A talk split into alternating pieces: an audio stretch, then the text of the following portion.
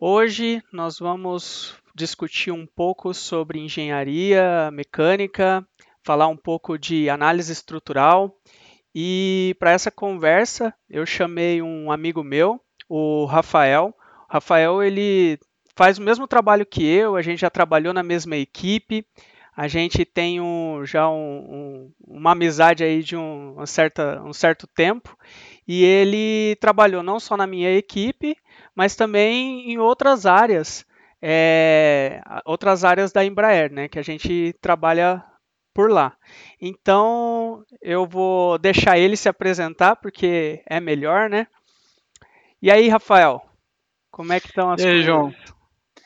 E aí, pessoal que está nos acompanhando, espero que esteja tudo bem aí com vocês.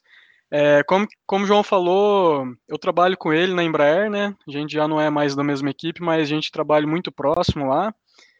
Bom, só para me apresentar rapidinho, para contextualizar para vocês, é, eu sou formado na, na Unifei de Itajubá, Federal de Itajubá. Eu fiz um duplo diploma lá na França, e ambos na, na área de engenharia mecânica. E atualmente vai fazer. Vou fazer cinco anos que eu estou na Embraer esse ano. Um ano e meio como estagiário e agora mais ou menos uns três anos aí como engenheiro. Então sou um engenheiro bem novinho ainda, né? O João que está que tá aí nessa profissão com de tempo que eu sabe que na indústria aeronáutica pessoas experientes é 15 anos, 20 anos. É, tem então, temos um longo rotatividade. tem, cara, não, tem, é, tem muito trabalho, né? O ciclo do produto é, é gigantesco. Então, essa indústria aí que a gente vem, a gente ainda está novinho, mas eu acho que a gente tem, tem bastante a compartilhar, né, João? Com quem está começando aí também. Acho que a gente tem bastante ideia legal aí para o pessoal, né? É, porque a ideia desse, desse bate-papo e, e, de tudo assim que a gente está fazendo aqui no Cientecno é um pouco é, deixar um pouco mais aberto esse conhecimento para o pessoal, o pessoal conhecer um pouco mais sobre a profissão, conhecer não só da parte de engenharia, mas outras áreas também, porque o Cientecno a ideia não é só é, falar de um, da ciência tec, da tecnologia, mas também das áreas correlatas que acabam estando uh, associadas a ela ou até que usam o equipamento da tecnologia. E a engenharia usa 100% dessas informações, né? 100% da tecnologia, da, das coisas.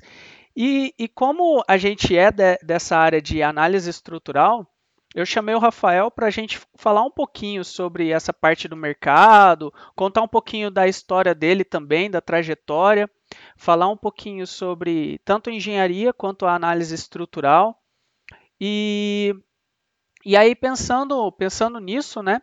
Eu tenho algum, assim, eu queria saber um pouco mais, Rafael, como que foi a sua trajetória, assim, tipo, como que você chegou no, no, no, seu trabalho de hoje, como que você se viu, assim, no passado.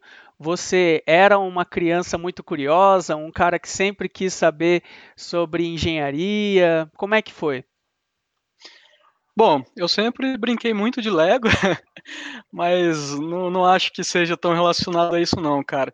É, um, assim, mais puxando mais para base mesmo, o meu forte sempre foi matemática, eu sempre gostei muito de matemática. É, desde a quinta série aí, participando de Olimpíada, é, isso aí eu levei até o ensino médio. Então, quando cheguei no final do ensino médio, eu pensei em ser professor de matemática. Mas eu conversei com muita gente, e aí, até o meu pai me orientou, a minha família me orientou, falou, por que, que você não pega engenharia, né? Talvez seja um pouco mais versátil e tal. Então eu fiquei, fiquei nessa dúvida, né? Engenharia ou matemática? E eu acabei indo para engenharia e depois foi tudo naturalmente, cara. É, como você sabe, eu fiz parte do, do projeto Baja na faculdade um bom tempo, né? E eu acho que assim o meu, o meu ponto de partida para entrar na engenharia mecânica, né, desde a faculdade até chegar aqui aonde a gente está hoje, né, que é para fazer fazendo cálculo estrutural, eu acho que foi o projeto Baja, cara. Para mim foi assim, foi o ponto de partida. Porque a partir do momento que eu entrei na faculdade, né, eu entrei porque eu gostava muito de matemática, gosto até hoje.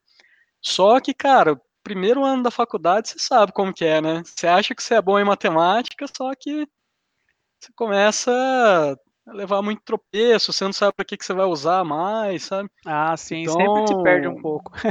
não, você se perde, cara, não tem jeito, assim, por mais que você goste, é, é difícil, né? E, cara, o Baja eu acho que foi meu, meu ponto de partida, assim, para para começar a gostar de análise, para ver sentido em tudo aquilo que estava acontecendo na faculdade, sabe? Mas você teve é... algum nome assim que te influenciou para chegar a se tornar engenheiro mecânico, alguma coisa assim ou não? Algum nome você diz alguma pessoa? É, sim. Alguma influência externa? Cara, não, assim, foi um negócio muito do acaso, engenharia mecânica. Como eu falei, eu estava em dúvida entre matemática ou alguma coisa que usava matemática. E a engenharia mecânica, propriamente dito, foi por eliminação, cara, porque é, eu gostava de física também, só que existiam algumas coisas na física que eu não gostava. Por exemplo, parte de elétrica eu não gostava. Na época eu não gostava de computação. Então foi meio por eliminação. Aí eu entrei em engenharia mecânica. E, e aí as minhas inspirações eu comecei a buscar lá dentro, cara. É Baja, iniciação científica. E aquela coisa, né? A hora que você tá com o desafio na sua frente, com o trabalho na sua frente, é, cara, aí eu acho que não tem muito mais o que pensar, é baixar a cabeça e mandar bala, sabe? Então, então foi aí que eu comecei. Segundo ano da faculdade, mais ou menos, já já comecei a fazer cálculos, daquela forma bem amadora, mas, mas que conta, né? Conta Sim, bastante. Claro. É... Mas assim, você sempre pensou em seguir essa, essa parte de aeronáutica? Foi por acaso que, que veio cair na, na sua mão a aeronáutica? Como é que foi? Cara, a aeronáutica foi muito por um acaso, muito por um acaso mesmo. É, cálculo de estrutura não foi tão por acaso, porque cálculo de estrutura já, já era uma das minhas linhas que eu estava trabalhando assim desde os primeiros anos da faculdade, sabe? Claro que não era a única, né? Eu até fiquei pensando na hora que você falou é, sobre essa entrevista, né, que a ideia era dar um horizonte até maior, né, de, de, de áreas correlatas e tudo mais.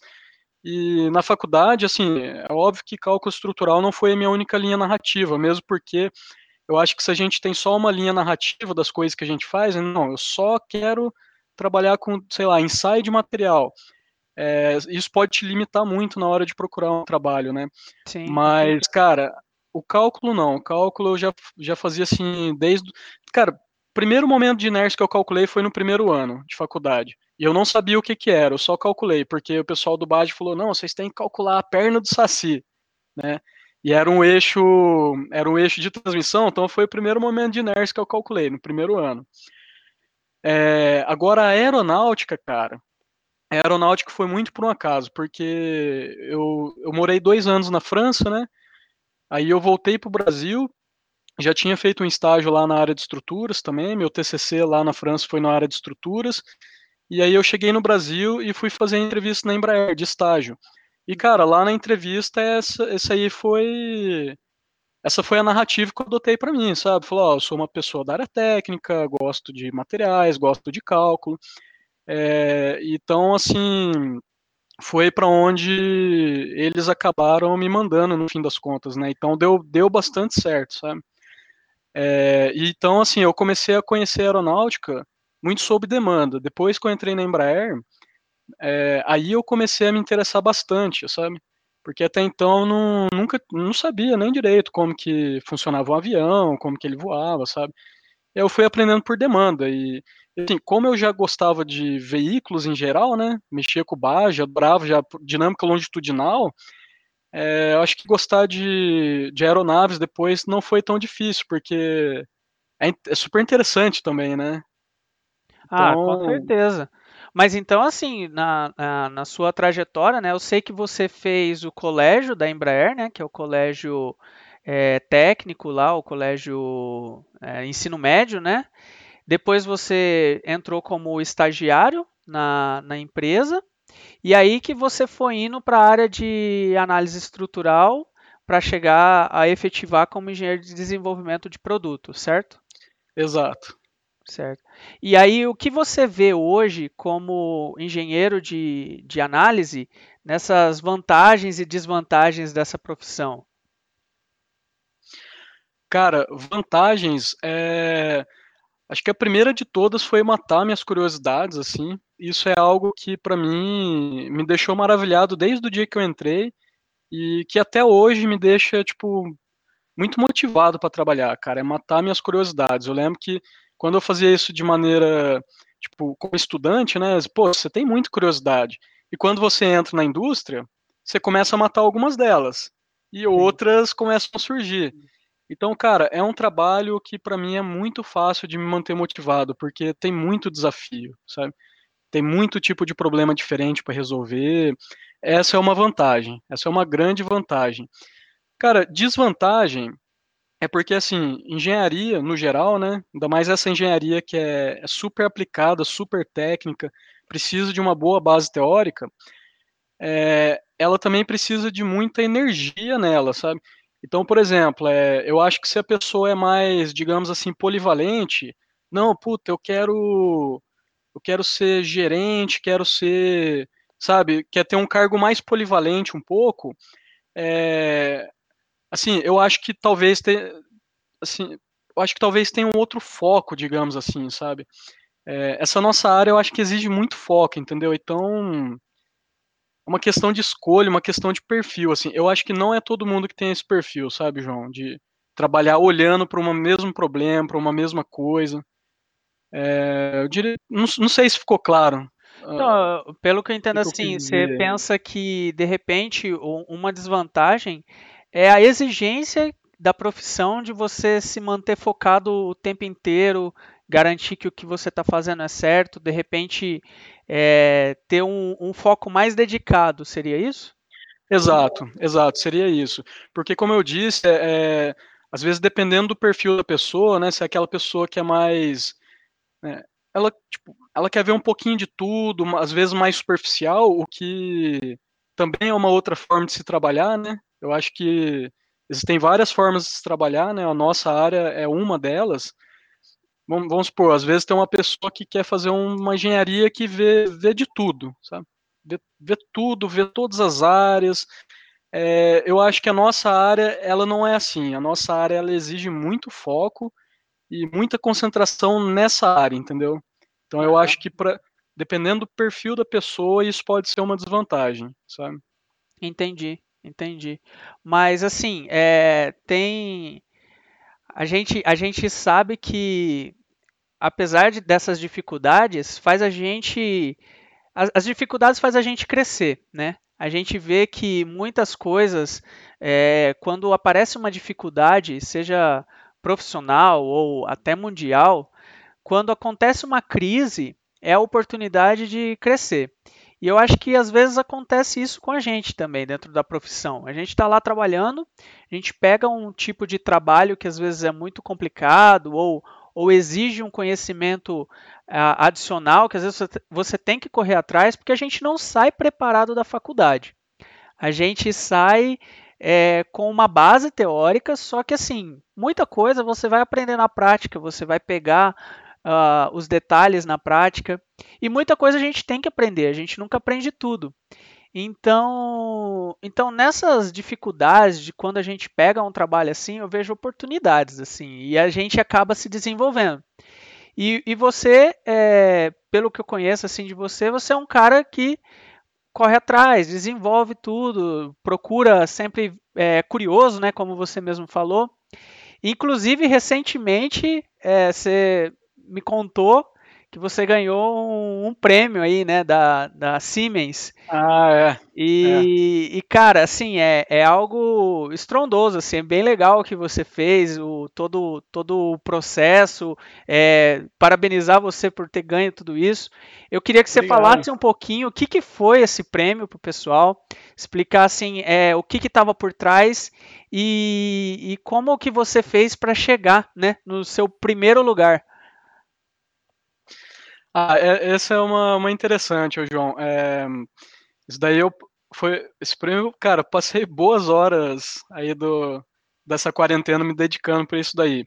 Mas esse prêmio foi o seguinte, pessoal, a, a Siemens, em parceria com algumas outras empresas que, que fazem um trabalho de cálculo estrutural, eles lançaram esse desafio, que chama o desafio Kai Siemens. Então a gente teve uma semana de aula com o pessoal da Sant Engenharia, é, que foi muito legal, sabe? Eles fizeram tudo ao vivo, via WebEx, e a gente assistia essas aulas. E ao final dessas aulas, eles propuseram um desafio que era fazer o cálculo estrutural de um andador para deficiente. E, e, aí tinham duas categorias. Tinha categoria para quem é, é, universitário e tinha categoria para quem é profissional da indústria. E eu entrei na categoria de profissional. Então o desafio foi pegar esse andador, né, que é tipo uma cadeirinha, uma cadeirinha assim para se apoiar e fazer o cálculo de estrutura dela. É, cara, o que teve por trás desse, desafio foi o seguinte: foi bastante tempo de trabalho e eu não digo de agora só no desafio, sabe? Eu digo desde, desde muito tempo, cara, porque, é, cara, como eu disse, desde o meu primeiro ano da faculdade, eu, eu sempre levei a engenharia muito a sério, cara. Eu acumulei muitas e muitas horas na faculdade de, de trabalho extra, trabalho complementar, sabe? É, poxa, eu fiquei três anos e meio no Baja, um ano e meio de iniciação científica. Cara, eu, fiz, eu tive um volume de trabalho grande, assim, sabe? Eu não sei se posso falar que eu sou inteligente ou não, mas, cara, que eu trabalhei, eu trabalhei. Isso eu trabalhei. Com certeza. Qualquer e... mínimo trabalho é um esforço bem grande que a gente tem que fazer, cara, ainda mais se você quer atingir o objetivo, né? É um esforço gigantesco, cara. E assim, o que, que foi esse desafio da Siemens para mim? Esse desafio foi tudo aquilo que eu carrego, toda a bagagem assim acadêmica que eu tive, sabe? Cara, é, passou muita coisa pela minha cabeça enquanto estava fazendo, sabe? Desde, cara, relatório de iniciação científica, artigo publicado em congresso, sabe? É, então, assim, poxa, eu, é a primeira vez que eu ganho um prêmio, assim, sabe? Eu fiquei muito uhum. feliz, porque eu já fiz tantas vezes esse tipo de coisa, cara, que. que, assim, de certa forma já sabia o que fazer, sabe? É, é, e às vezes quando a gente faz muito tempo a mesma coisa, às vezes você começa a achar que aquilo lá não é um negócio tão complicado. E aí, quando você pega para fazer o, o, um negócio desse, você vê o quanto que você sabia, o quanto de bagagem que você tinha de conhecimento técnico a ponto de ganhar o prêmio, né? Então, assim, Sim. ganhar o prêmio é um reconhecimento de todo o seu trabalho, né? Sim, e, e assim, cara, é, não é nada. Até queria falar, né? É, não foi nada. Você viu meu trabalho, né? Eu mostrei para você, e não tem nada mítico nele, sabe? É tudo. É um cálculo estrutural comum, como qualquer outro. Eu até andei trocando figurinha com alguns outros participantes, e é um cálculo estrutural comum. Só que assim, eu, João, é, a gente passa por tanta bagagem, né? Tanto acadêmica quanto na indústria, que você começa a pensar nos detalhes. Então, por exemplo, ah, eu vou colocar um resultado, eu vou colocar numa tabela, vou colocar assim, assim, assado, vou colocar as margens de segurança dessa forma. Cara, você pensa em todos os detalhes, sabe? É, e eu acho que é isso que a gente vai, vai ganhando, né, com, conforme o tempo vai passando, né? Sim, com certeza. Agora, a gente falando um pouco mais sobre o trabalho em si, né? Já que você falou aí que, que é, é, basicamente o cálculo estrutural que a gente faz no dia a dia, como que é o seu trabalho no dia a dia? Tipo, você chega lá, vai fazer o quê e que ferramentas que você utiliza para poder trabalhar na parte de análise estrutural, de, de, estruturas e mecanismos, né? Que é a sua área. Sim. É, o trabalho, como você sabe, né, João, ele varia bastante. Né? É, de tempos em tempos, a gente, por exemplo, tem que emitir relatórios de certificação, né? dependendo da fase do programa que a gente está. Então existem semanas e semanas e semanas que eu chego, chego na minha mesa de trabalho e abro o Word com o relatório de certificação e fico escrevendo, colocando resultado de análises, é, relendo, revisando relatório, né? Esse é, essa é uma parte do trabalho. Eu gosto muito, inclusive. É, e a outra parte é a parte do cálculo propriamente dito, né? A gente abre lá nosso software de elementos finitos, é, cria o um modelo, coloca condições de carga, roda o modelo, analisa o resultado, né? Essa é uma parte bem gostosa, né? Uma parte que é um, é um filé da profissão aí. E, e não só isso, né? É, muitas vezes é ter que dar manutenção nesses modelos, né, procurar erros, procurar bug. Porque, É, assim, acaba que a gente não mexe só com os modelos, né? Você mexe com toda a, a análise é, de engenharia, né? Você faz sim, julgamento de engenharia, você faz cálculo na mão, você faz é, contas no Excel. Então, assim, ah, sim, tem sim, muita, muitas outras ferramentas e bagagens que a gente tem que ter que a gente utiliza. Basicamente, o, o método principal que a gente utiliza é o método dos elementos finitos, que, sim, que a gente usa no dia a dia. Mas temos muito, muitas outras ferramentas, né? Eu acho que você pode exemplificar que você tem outras ainda voltadas para a parte de mecanismos, que, sim. que eu, eu trabalho mais com estruturas fixas, você trabalha com estruturas móveis, mecanismos e tal. Então tem uma certa diferença aí, certo? Tem, não, tem, com certeza, cara. É, é claro que assim, eu não, eu diria que não é o core do que a gente faz, mas, cara, eventualmente até alguma coisa na cinemática a gente precisa fazer. É, agora, se isso vai ser feito é, no software, se isso vai ser feito no, no, no Excel, cara, aí é simples bom senso, né? A gente, a gente faz sempre onde é mais eficiente, né? Uhum. Mas, mas, mas cara, tem. A, a gente usa uma série de ferramentas mesmo. Inclusive, você falou, eu me lembrei, cara, essa questão das ferramentas, eu acho que principalmente os alunos que estão saindo da graduação, eles acabam subestimando muito o, o cálculo analítico, né? É, eu digo isso porque, assim como eu, você é juiz de projeto especial também, e o pessoal subestima muito, às vezes acha que o elementos finitos resolve tudo. Mas, cara, o que a gente tem de cálculo analítico na indústria é, é muito, né, cara? Não, com Então, certeza. Com certeza, a então gente, a assim, gente, a gente usa é, muito a parte analítica porque nem tudo os modelos numéricos cobrem. Até às vezes a gente tem dados de ensaio que são dados em carga. Então, os modelos muitas vezes nos dão mais tensões, a gente acaba utilizando ele muito para tensão. Só que às vezes você passa a utilizar esse modelo para extrair cargas, né? E sim, utiliza essas cargas com análises usando métodos analíticos. Então tem sim, sempre essa divisão aí, tem gente que gosta mais de modelo, tem gente que gosta mais do analítico. O fato é que os dois têm que se conversar. Você tem que usar um para para ajudar o outro, né? sim, com certeza, cara. E mesmo porque, é, não só isso, a gente tem, né, eu não sei, talvez na, em estruturas fixas, mas estruturas móveis a gente tem muito os produtos de prateleira, né? A gente tem muito produto de prateleira. Você tem tranca, você tem alavanca, que são de prateleira. Então, assim, o fornecedor já já ensaiou e já falou, falou, ó, isso aqui aguenta tanto de carga, tanta tonela, Aham. tantas toneladas. Cara, você não vai fazer um modelo para isso aí, certo? Sim, Você claro. vai você vai fazer uma estimativa ali, vai Vai ser colocar as simplificações, né? Vai ser uma simplificação, você vai pegar a carga e vai, vai checar. Falar, ó, isso aqui vai aguentar, não vai aguentar, porque o fornecedor falou que aguenta tanto, né? Você não vai modelar o negócio inteirinho de novo. Por Então é essas importante. nuances. Desculpa, pode falar.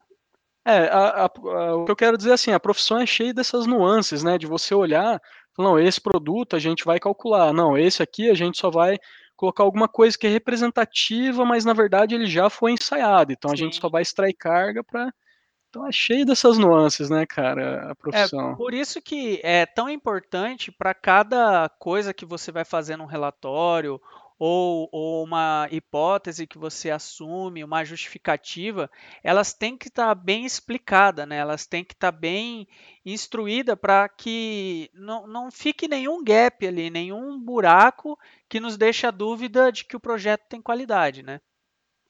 Com certeza, cara, com certeza. E, e tem que estar com todas as hipóteses que você considerou, né? Ó, um exemplo, né, que eu fiquei até, foi, esse exemplo é desse desafio, né, que eu fiz. É, a gente tinha essa, esse andador para calcular, eu fiz o modelinho de elementos finitos, cara, fiz o melhor modelo assim que eu pude fazer, bonitinho, malha certinho. Só que assim, existem as questões da realidade, né? Por exemplo, o andador ele, ele é soldado em várias partes. Só que o modelo de elementos finitos não pega solda. Então eu peguei e coloquei hipótese, falei, ó, é, nessas regiões de solda é necessário um ensaio, porque é o que é, entendeu? Eu lembro que eu fiquei até preocupado, falei, putz, será que o pessoal queria que eu olhasse isso pela análise e tal? Mas a verdade é que não teria tanto sentido, dado de solda, teria que ser o dado ensaiado, sabe? Pelo menos na minha visão, né? É, porque às vezes, assim, existe até maneiras de você é, modelar a solda, existem até técnicas para isso, só que sempre tem uma dúvida, porque a solda ela, ela tem as suas, as suas particularidades, ela é muito variável, depende muito Sim. do processo em si. Então, às vezes, você acaba assumindo no projeto alguma hipótese que seja mais conservadora, que venha a cobrir essas dúvidas, né? E aí Sim. você pode até modelar algo similar que represente ela, só que de fato a dúvida vai existir e vai ter condições que você vai precisar de um ensaio. Com certeza. E assim, é, é, claro que eu já até cheguei a ver algumas indústrias que modelam solda, se eu não me engano, em alguns lugares, algumas automobilísticas modelam. Mas a gente vem de uma indústria que não tem solda, né? Aeronáutica, pelo menos não em, em, não em peças importantes, comum, peças, é, é, peças estruturais, né? Então, assim, a gente vem numa indústria onde juntas normalmente são ensaiadas, né? Sim. Então, foi o approach que eu, que eu utilizei, assim, né? Eu trouxe a bagagem que eu tenho. Uhum. Falei, ó, essa parte tem que ser ensaiada, na minha visão, não tem outra escapatória, né? Sim, claro. E, Agora... e é uma coisa até simples se você pensar, né? Só que, cara. É, agora, a gente vai. Assim, é, é, essa parte de ensaio envolve muita coisa, né? Envolve até a área de pesquisa, envolve não só a indústria, mas envolve a área de pesquisa, porque existem muitas coisas hoje que dependem da, da pesquisa, da, do pessoal da universidade, da educação, para se chegar num, num, num, determinado dado que vai ser de fato utilizado, né? Assim, na, no, vai chegar a ponto de ser utilizado na indústria. E, e, ainda assim, fazendo um gancho aí com essa parte de, de pesquisa, de educação, você comentou do, dos projetos especiais, né? Que são, na verdade, os projetos de extensão da universidade, que são Baja, Aerodesign, Fórmula, são esses projetos. É, você veio né, do, do projeto do Baja e, e, isso, isso te trouxe muita bagagem, pelo que você falou, assim, né? Então, o que que, o que, que você explica, assim, a sua visão do que, que são esses projetos é, especiais, o projeto de extensão, e o que, que eles são e qual que você, você vê, assim, como que você vê uma importância deles para os estudantes hoje, porque para você foi importante, né? Então, é, o que foi importante para você, o que você acha que é importante, por que, que eles são projetos importantes na, na vida do, do profissional? Cara, assim, essa. Eu, o motivo pelo qual eu acho importante, cara, de certa forma ele pode até parecer um pouco clichê a priori, sabe? A gente sempre fala, não, é importante porque ele estimula o trabalho em equipe, é, você tá numa mini empresa, etc, etc. Só que é clichê, mas é verdade, sabe? E você percebe isso só lá na frente. Enquanto você está no projeto, normalmente você está ocupado demais para poder, às vezes, olhar ao redor e ver isso. Mas a verdade é que o, o projeto ele, ele já começa a te preparar para a indústria de uma certa forma, sabe? Primeiro por questão de motivação, né? Você começa a fazer um, um projeto especial, seja ele qual for, você vai precisar resolver muitos problemas dos quais você não, nunca viu na sua vida, sabe? É, eu lembro quando eu entrei no Baja, uh, o meu primeiro ano eu fiquei em Portrem. E, cara, primeiro ano de faculdade você só vê cálculo, né? Você nunca viu nada de elementos de máquinas. Aí você vai, cara, você pega o livro de elementos de máquina, começa a fazer tabelinha no Excel, começa a calcular sem saber o que que é, sabe? Calcular dinâmica veicular sem, sem nunca ter visto dinâmica. Porque, pô, dinâmica veicular tem equações diferenciais, você precisa pôr equações diferenciais. Você nunca viu nada disso e você pega e vai fazer do mesmo jeito, sabe? E, cara, isso para mim gera motivação, entendeu? E, e na indústria, para mim, funciona dessa mesma forma, sabe? Só, é, só assim, para deixar um pouco mais claro, né, para quem não entende, é, não, não, conhece né, o, o que são esses projetos, é, só dando um panorama geral, são projetos que tem dentro da universidade, eles são projetos às vezes financiados por, é, por parte pela faculdade, parte por patrocinadores externos, e que eles visam a interação entre os alunos para desenvolver um projeto durante um ano, e esse projeto ele vai participar de uma competição. Alguns são seis meses, alguns são um ano, depende do projeto. Aí é, os alunos eles desenvolvem um produto do zero, é, fazendo o projeto, fazendo o relatório, os cálculos. Não é só estruturas, envolve várias áreas, é. envolve é. áreas específicas como é, aerodinâmica, envolve pessoal de sistemas, elétrica, assim muita gente, até marketing está envolvido nesse jogo todo. E aí o pessoal prepara um, um, o seu produto, eles levam para o dia da competição e lá eles são julgados. Eles são julgados por apresentações orais, são julgados mostrando a apresentação do produto. No caso do Baja, eles têm algumas provas, como a prova mais famosa é o Enduro, que o, uma pessoa vai mesmo, um dos alunos vai mesmo dirigindo o carro e ele vai passando por um enduro cheio, uma estrada esburacada com, com declividades e tal. E aí ele, os juízes julgam é, a qualidade do produto.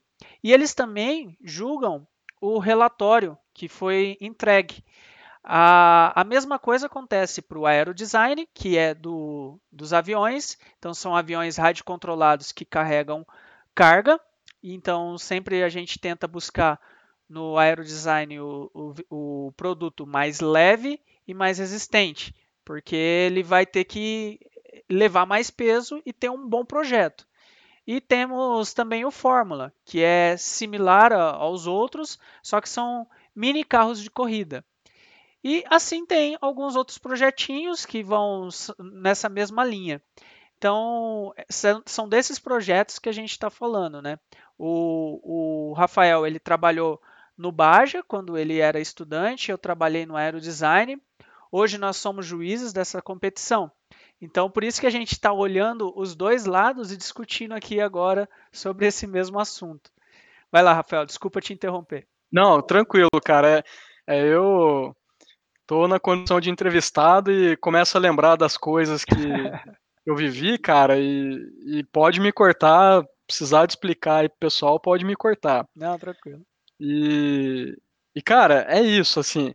É, eu tava falando do Portrem, mas é o que eu te falei, cara, se eu, se eu for querer contar uma narrativa, eu consigo contar uma narrativa em várias, em várias passagens de projetinhos que eu tive dentro do Baja, porque eles foram todos muito significativos para mim, sabe?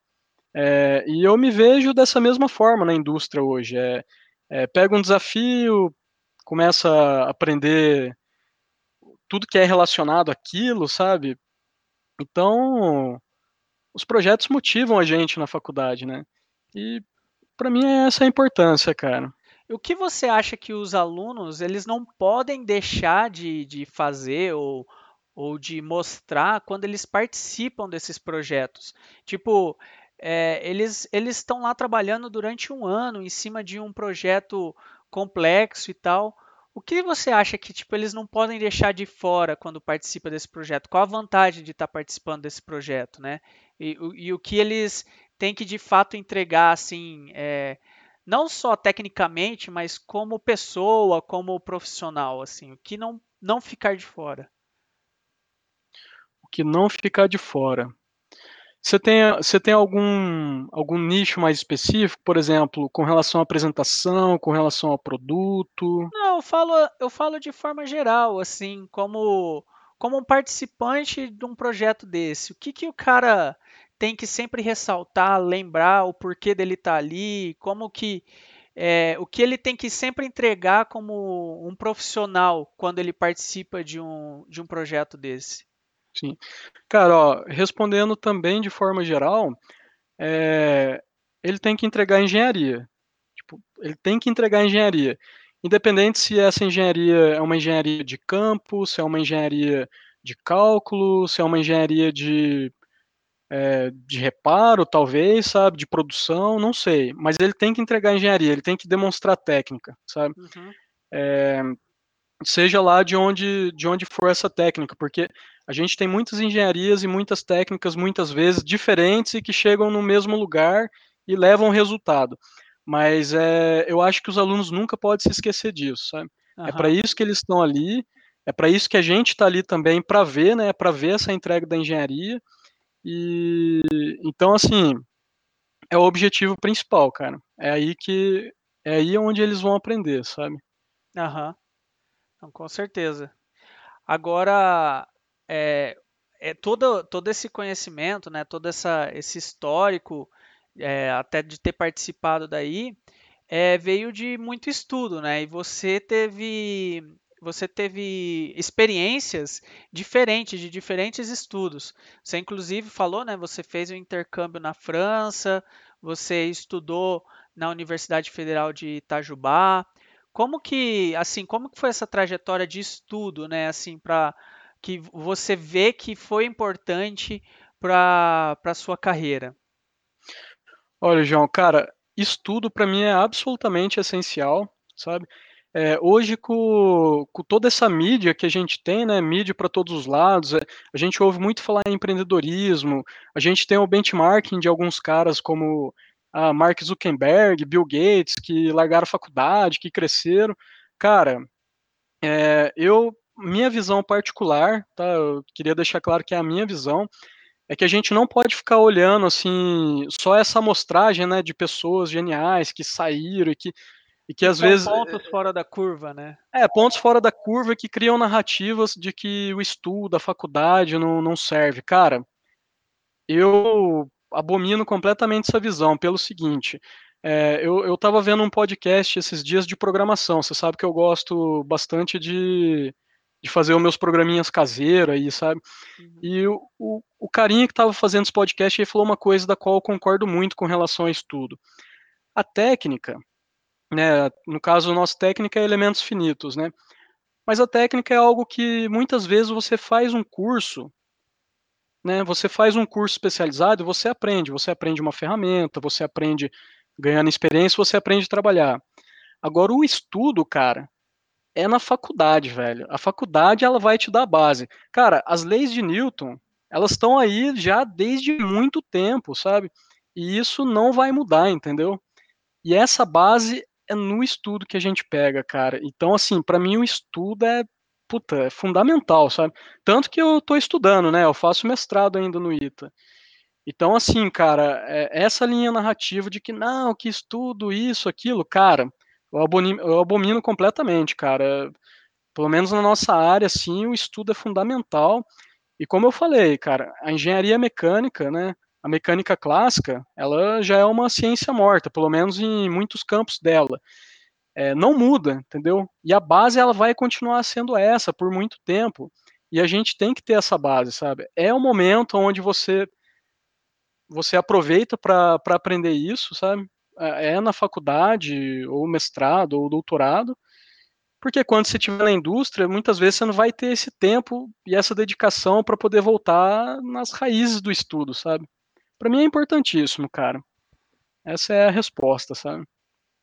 E assim, é, como você teve essa experiência da França, você teve a experiência da, daqui da Federal de Itajubá, agora você como mestrado no ITA. São três universidades bem diferentes. Uma militar, a outra é, é uma federal, a outra é uma estrangeira. O que você vê assim de diferença entre elas que, que são positivas, que são negativas?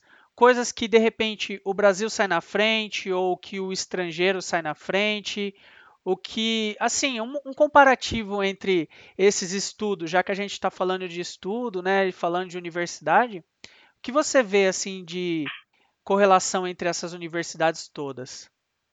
Ah, legal, cara. Ó, de correlação entre as universidades, eu diria o seguinte: eu acho que em termos teóricos, a gente não perde absolutamente nada para o estrangeiro. É, em termos de, de matemática, etc., a gente não perde nada. A, a gente tem universidades muito boas, professores muito bons e pessoas muito bons aqui no Brasil mas a gente perde de certa forma infraestrutura, sabe? Infraestrutura e a proximidade com empresas. Porque lá na França, a faculdade que eu fiz lá também é uma faculdade muito boa, sabe? Bastante renomada. Eu fiquei dois anos lá. É, lá, cara, a gente tinha um terço das aulas eram laboratórios. Um terço, cara. Um terço era laboratório, um terço era resolução de exercício e um terço aulas de fato, sabe? E então, assim, esses laboratórios, a gente colocava muito mão na massa, cara. Os caras davam os equipamentos pra gente. Eu lembro que a gente ia fazer ensaio, cara. Ensaio em areia pra, pra fazer molde, sabe? De, de molde de fundição. Certo. Cara, eles largavam a gente lá no laboratório e falavam, ó, brinca aí, se vira aí. Laboratório de vibrações, eles largavam a gente, sabe? É, então eu acho que, cara, essa questão essa pegada deles de, de infraestrutura e mão na massa e proximidade com a indústria é mais forte que a nossa. Uhum. Tanto que quando eu fui para o estágio lá, foi praticamente isso, cara. Foi quase que direto de um laboratório para o estágio, sabe? E, e quando eu fiz o estágio lá, meu estágio era master. É, no próprio estágio eu recebi a proposta para fazer o doutorado por lá. E o doutorado deles funciona de maneira um pouco diferente do doutorado nosso aqui o doutorado deles não é visto assim como algo exclusivamente acadêmico, sabe? Lá funciona quase que como um trainee. Você faz o, o doutorado, se você faz dentro de uma empresa, é, meio que conta como uma experiência de engenheiro já, sabe? Uhum. É, essa parte eu acho que eles saem na frente. Agora, cara, parte teórica, aqui no Brasil a gente é muito forte, sabe? E eu tô vivendo isso no ITA mesmo. Cara, o pessoal lá é tecnicamente assim fenomenal, sabe? Eu acredito que o que falta aqui é talvez ter mais oportunidade, cara. Infelizmente, é uma realidade que a gente conhece, né? Então, assim, a gente poderia dizer que nós temos né, a capacidade, é, na sua visão, nós temos a capacidade, nós temos os profissionais, o que falta de repente é o investimento, é o apoio na pesquisa, porque assim, ó, como que você estando no, no ITA, né, você está mais perto de pesquisa. Como que você vê a pesquisa no, no Brasil hoje? Cara, a pesquisa no Brasil, eu acredito que ela, ela é forte, de certa forma, sabe? As pessoas são boas tecnicamente. Cara, tem muita gente boa aqui no Brasil. Para mim, o grande problema, cara, e eu já vi isso em palestra, inclu, inclusive, é, é, realmente questão da aplicação, sabe? Eu acho que falta muita interação empresa, indú é, indústria, escola, sabe? Essa interação indústria-escola, eu acho que falta muito aqui no Brasil. Para mim, falta ligar esse ponto para a gente poder realmente atingir um, um patamar maior. Investimento em pesquisa, cara, eu realmente não tenho autoridade assim para falar em investimento em pesquisa. Não sei se investe-se muito, se investe-se pouco, eu realmente não sei, sabe? Eu sei que é, a gente tem bons laboratórios nas universidades também, sabe? Acho que talvez, quando eu estudei, eu senti um pouco falta de aproveitar mais o que a gente tinha, sabe? É, o que eu acho que falta aqui um pouco é muito ligar os pontos. Mas, cara, capacidade, cara, a gente tem bastante, assim, isso aí sem dúvida. É, eu não eu... sei se eu respondi a pergunta. Não, respondeu sim. Pensado às vezes. Não, respondeu, claro. É, é, assim, eu, eu, eu, agora uma opinião minha, né? É, quando, quando eu, eu também estava na universidade, quando eu fiz uh, a minha graduação, fiz o mestrado também, o que eu via é que existiam universidades que tinham um investimento maior, tinham profissionais capacitados, outras universidades nem tanto, outras não faziam o investimento ideal que deveria ter, mas eu também via uma certa falta assim de, de apoio na hora da gente fazer a, a pesquisa valer, sabe? Tipo, a gente fazer a pesquisa e ela sair do, do sair dali de dentro e realmente ir para a sociedade. Eu, eu sinto até hoje assim, eu sinto essa falta de que eu vejo muitos pesquisadores, alguns até amigos meus, eles trabalham pra caramba, fazem um, um trabalho muito bom, mas infelizmente eles não conseguem colo colocar isso de volta na sociedade. Às vezes porque é, a, a indústria não está tão próxima quanto você falou, né? Você falou que a indústria, tipo, lá fora, eles dão mais apoio. Eu não, eles percebi... são muito ligados à universidade, cara. É, eu já, eu já percebi ligados. isso. E não só na França. É, existem diversas universidades. Na Alemanha é assim também, em tantas outras. Mas o fato é que essa proximidade parece que faz com que a pesquisa chegue mais rápido para a sociedade.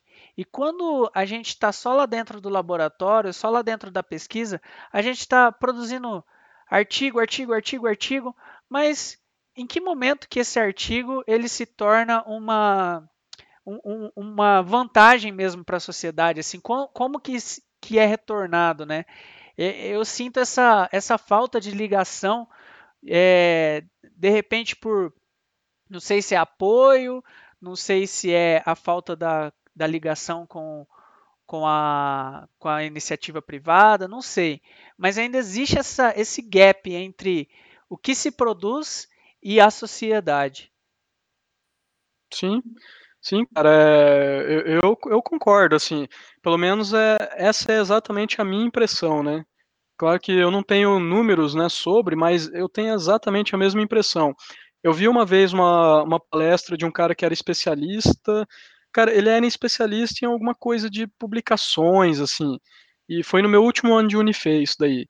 E ele falou uma coisa interessante, cara, ele falou assim, é, infelizmente, aqui no Brasil, a gente não vai para frente se a gente estiver publicando artigos sobre aerodinâmica de ferro de passar roupa, sabe? O que eu concordo, né? Qual que é a analogia aí? Porque você não precisa estudar aerodinâmica de ferro de passar roupa, né? E eu acho que isso resume bem, cara, essa nossa visão de que falta mesmo mais aplicação, né, para os estudos. Uhum.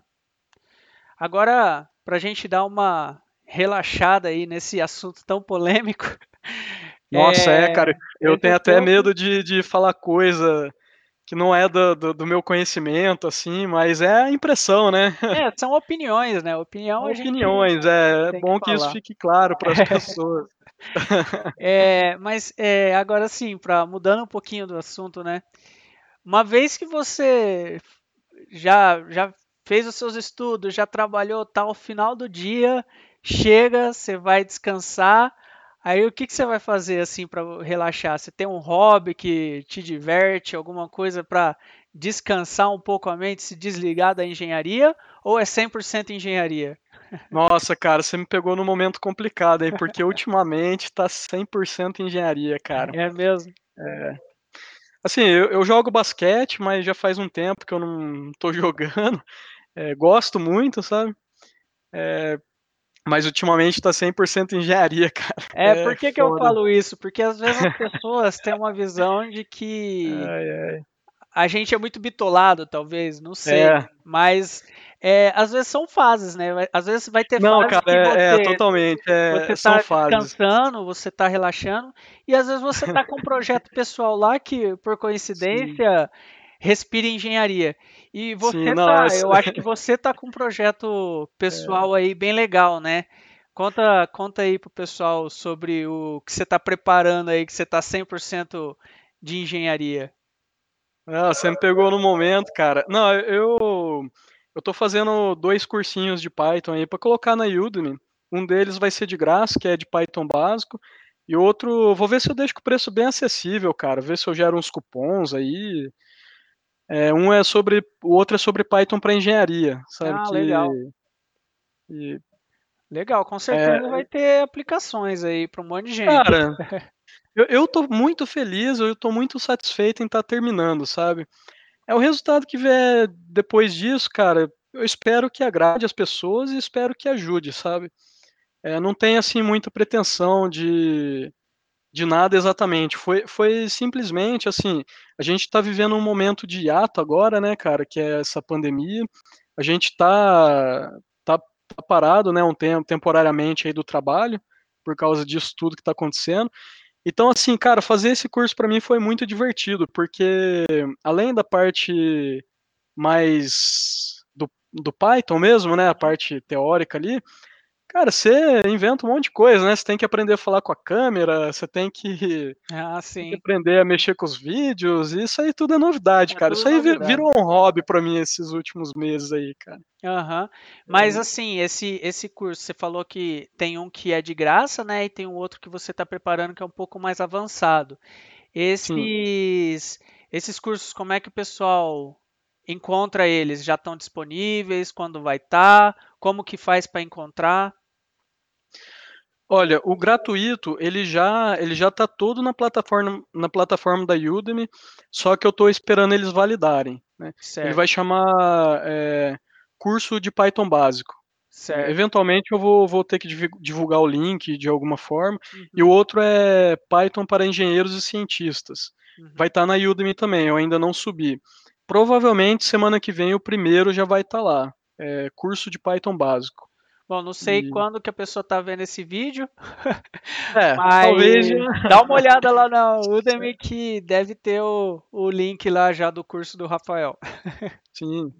E, e aí tem o, o Python para engenheiros e cientistas. E, cara, eu fiquei. Esse foi meu hobby, João, durante, durante esse último mês aí, cara. Mas eu fiquei bem. Foi uma, realiza, uma realização, assim, pessoal, sabe? Fazer vídeo, falar sozinho com a câmera. É. Foi divertido, cara. Foi bem divertido, assim. Ah, mas é, é sempre bom. Às vezes a gente tá trabalhando numa coisa diferente, mas nem tão diferente assim, né? Então você acaba se envolvendo de uma maneira ou de outra, né, no, no projeto.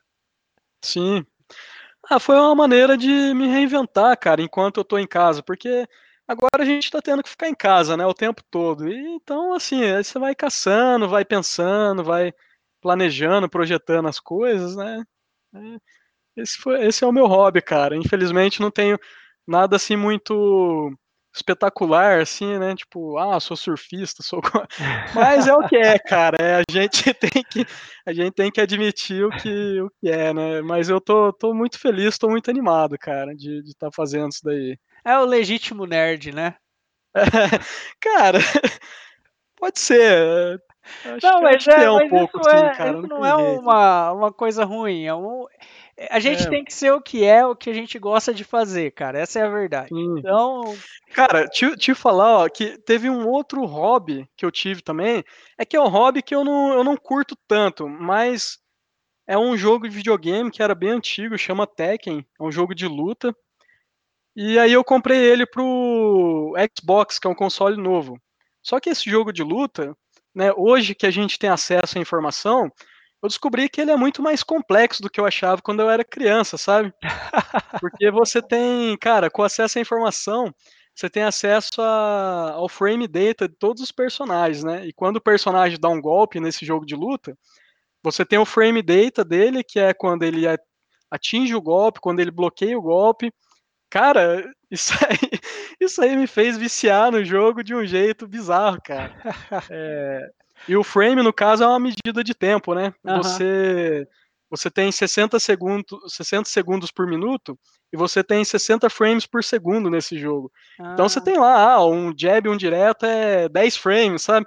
Cara, eu viciei nesse negócio assim de ficar bolando estratégia, começar a jogar online, sabe? Pô, tava bem no, no joguinho, é, cara. Esquema de, de estratégia aí sempre chama atenção, né? Cara, não tem jeito, cara. E eu dei uma viciada no joguinho, cara. Eu tô até Aí, ó, bem então, ranqueado, falar pra você, viu? Um, um, outro hobby que você tinha esquecido, então. Além de É, cara, esse aí é um hobby mais recente, mas eu vou falar pra você, cara, esses dias eu ganhei até de um cara profissional aí, Ô, louco, aí, ó. Cara, deu uma viciada boa nesse jogo, cara Legal. do céu. Parar, velho. Pô, que cara. Zoado, né? Agora sim, só pra gente já ir finalizando, é a gente está falando aqui né, de, de análise estrutural, de engenharia. Você tem um, um recado assim para quem quer vir a se tornar um engenheiro mecânico ou quer vir se tornar um especialista da área de análise estrutural, de elementos finitos, o que ele pode seguir, como que ele caminho que ele pode traçar, algum recado para quem quer começar nessa área ou se especializar? Tenho sim, João. Cara, é, essa área nossa de, de cálculo estrutural, ela é uma área totalmente de prática, né? Então, como que surge a prática? Cara, ela vem desde lá do acadêmico até, até quando você entra na indústria. E assim, né, é, agora eu vou dar uma, uma dica que é, é com relação à minha experiência pessoal, mas é claro que existem, cara, existem infinitas formas de se seguir no mercado, né? Cada pessoa tem sucesso de uma forma. Mas eu acredito, cara, que o ideal é o cara ir buscar experiência. E para buscar experiência, é, um estágio na área seria muito bom, sabe? Eu, se tivesse que dar um conselho hoje, seria esse. É claro que, né, a gente sabe que, né, não tem, eu, eu não sei, né, como que é, quantas vagas existem e tudo, mas, assim, o meu conselho seria esse, cara, vai atrás de um estágio na área, é, seja aqui no Brasil, seja no exterior, e pratique, cara. E aí, quando você conseguir, é, não se importe, ah, vou ficar dois anos no estágio, vou ficar um ano e meio. Não, cara, é prática, sabe? É prática. Legal. É, é isso, cara. É ir atrás da experiência, O sabe? cara, o cara buscar uma experiência independente se ele é se ele se ele vai ganhar um salário para isso ou não, né? O cara aproveitar. Olha quem aí. apareceu aí. Nossa. Pronto. É, independente se o cara quer, quer vai receber um salário para isso ou não, né? O Cara, importante independente. é o cara ter a experiência, porque hoje o mercado está sempre tá, o mercado tá sempre pedindo experiência. E o cara que Sim, tá, que tá na universidade ou tá saindo da universidade, se ele não tiver um estágio ou alguma coisa na área que ele já quer desenvolver, é muito mais difícil, né? sim, com certeza, cara. É, e assim, às vezes a gente subestima a experiência, né? É, porque assim, eu acho que em um ano dá para você performar boas análises, sabe? Uhum, Só que experiência é mandatória, cara, nessa área. Não tem jeito, não tem jeito. É você passar por problemas diferentes. E, cara, aí a experiência, né? Se você tiver no meio acadêmico, cara, faça no meio acadêmico, sabe? uhum, Pega uma iniciação científica na área. é, se você está num projeto especial, é, puxa suas atividades para essa área. E se você está chegando perto da formação, procura um estágio, sabe? É, é como a gente falou no começo, é como eu até falei no começo. Às vezes a gente não é, não vai ter assim todas as possibilidades do mundo de fazer esse estágio específico, mas às vezes você consegue ir numa área adjacente ali que seja próxima e que te agrade também. uhum. Mas busque busque a experiência de alguma forma, cara. Essa esse é o meu conselho, sabe? legal. E tem Formação, um curso, Hã? assim, eu acho que uma formação e um curso são interessantes, né? Tem tem bons cursos por aí é, de boas empresas, né? Mas, cara, a experiência, ela é imprescindível, cara. Sim, sim. Às vezes o curso não conta tanto quanto a experiência, né? Não conta, cara, porque assim, no curso, não conta pelo seguinte, por melhor que seja o curso, João, esse curso ele vai durar 40, 80 horas, sabe? A experiência, cara, uma iniciação científica vai 400 horas, sabe? Ah, sim. 300, 400. Pô, um estágio, você fica lá 30 horas por semana, sabe? É, é, Durante é seis muito meses, um diferente. ano, dois anos. Então, assim, cara, em termos de volume já é diferente, entendeu? O Aham. curso eu acho que ele pode dar uma base muito boa, principalmente uma base, uma base e pode responder questões assim, é, poxa, é isso que eu quero para minha vida ou não é? Entendeu? Eu acho que pode ser ir atrás de uma formação, poxa, com certeza é sempre bem-vinda, mas a experiência, cara, é, a diferença de volume assim é gritante, entendeu? É muito É, gritante. Então tem que ir é atrás, cara. importante, é importante ter o curso, ter a especialização, porque você vai traçando melhor onde você tem que pisar, onde você quer chegar e, e você se especializar naquele assunto.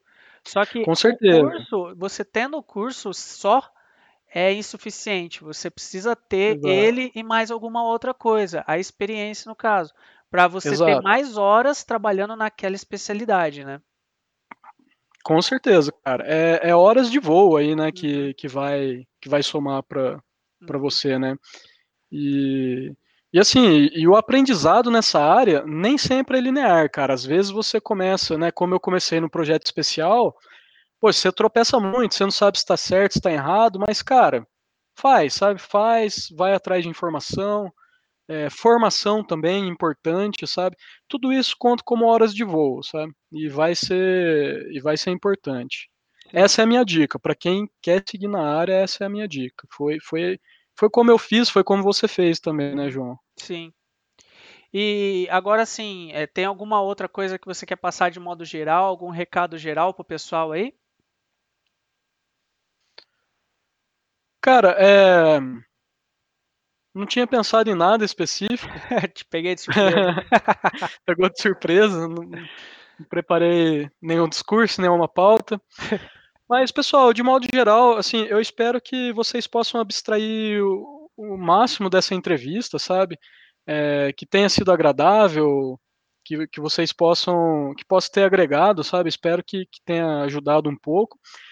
E, cara, a hora que você quiser me convidar de novo, tô, tô à disposição. É, para mim é sempre prazeroso conversar sobre engenharia, é, aprender e, e, tentar ensinar quando possível também, cara. Então, então tô disponho aí sempre que precisar, João. Legal, cara. Eu queria te agradecer mesmo pelo tempo disponível, pelo bate-papo. A gente falou de muita coisa aqui, foi bem legal.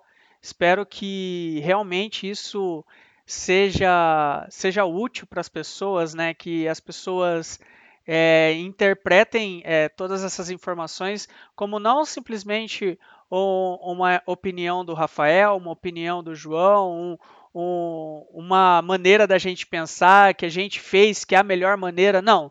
A ideia aqui é esclarecer, dar sugestões. É, cada um traça a carreira que, que quiser, mas é legal a gente ter esse apoio, porque eu senti falta quando eu estava é, começando a, as análises. Imagino que, pelo que a gente já conversou é, outros, outras vezes, assim, né, Rafael? Você também sentia falta de ter, às ah, vezes, ah, alguém para falar sobre esses assuntos. E a ideia é a gente, então, passar essas informações para vocês.